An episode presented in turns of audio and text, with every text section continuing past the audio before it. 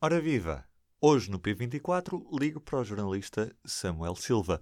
Falamos sobre ensino profissional. Isto é um relatório anual da Direção-Geral de Estatísticas da Educação eh, relativamente à taxa de sucesso na conclusão do ensino profissional dos estudantes que, que optam por fazer os cursos profissionais no, no ensino secundário. Aquilo que nos mostra é um, uma tendência de crescimento que já, que já vinha atrás, mas que é muito acentuada nestes quatro anos que são avaliados, desde o ano letivo 2014 ao de 17-18, que são os dados mais recentes, os dados que são agora publicados. Uh, e nesse período de quatro anos, a taxa de sucesso, a taxa que é medida pelo número de estudantes que consegue concluir os cursos profissionais nos três anos, que são tempo expectável para fazer esse curso, aumentou de 53% para 63%, ou seja, um aumento de 10 pontos percentuais, que confirma uma tendência de melhoria nestes, nestes indicadores.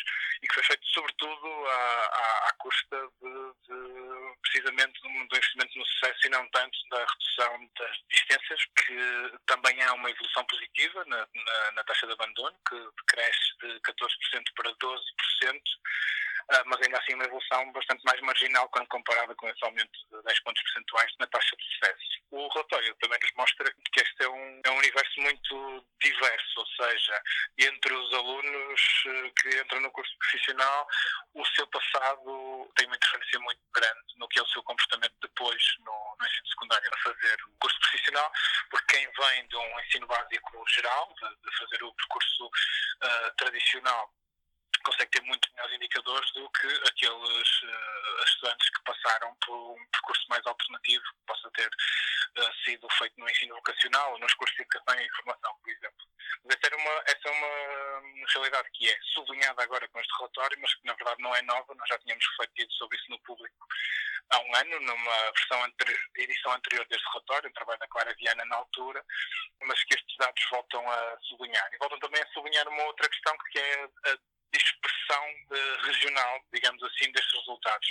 Ou seja, o sucesso é muito maior no norte e centro do país uh, e bastante menor uh, no caso da Grande Lisboa e do Algarve, onde os alunos do ensino profissional notam mais dificuldades em completar os seus cursos nos três anos esperados. Esta via profissional é mais tida por alunos que têm piores resultados no, no ensino básico regular, até o nono ano, ou nem, ou nem por isso? Esse, permitem perceber isso. Que alguns dos especialistas com quem eu fui falando admitem é que esta melhoria dos resultados também tem a ver com uma melhoria dos, dos, dos próprios alunos, ou seja, alunos que chegam ao profissional com uh, conhecimentos mais sedimentados do, do básico, o que pode sugerir que há alunos com, com, com, mais qualificações, melhores alunos, a seguirem os cursos profissionais nos, nos últimos anos. Mas estes dados não nos permitem dizer com certeza se é assim ou não.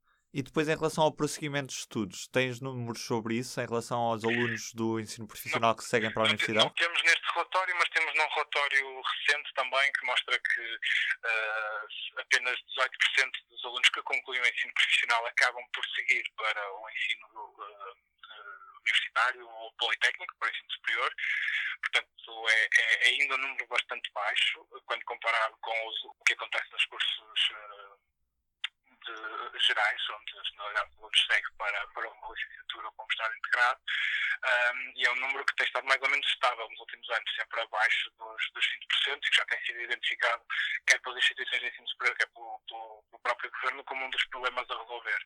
Dentro destes alunos que seguem do profissional para o ensino superior, há uma tendência cada vez maior de que a via de entrada no ensino superior sejam os cursos técnicos superiores profissionais, são, umas, são formações de dois anos, uh, que dão diploma de ensino, de ensino superior e que são uma, uma, uma novidade ainda quase no, no, sistema, só há cinco anos é que começaram estes cursos técnicos superiores profissionais, têm, têm tido grande sucesso, têm, tido uma, têm, têm vindo num crescimento bastante acentuado e também a levar cada vez mais pessoas depois para as licenciaturas. Uh, é uma, uma forma de entrada no, no, ensino, no ensino superior para quem vem do profissional e que uh, é um obstáculo acrescido uh, que também faz com que este, com este número de que falava antes, não é? destes 18% apenas de prosseguimento de estudos de quem conclui o ensino profissional para o ensino, o ensino superior.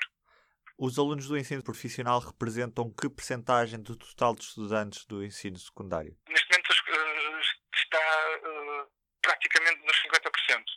Nos últimos 5, 6 anos uh, estão bastante equilibradas o que, os, os, números entre quem segue a via geral, os cursos tradicionais, os cursos científico-humanísticos e quem segue os cursos profissionais, cerca de metade em cada uma destas vias.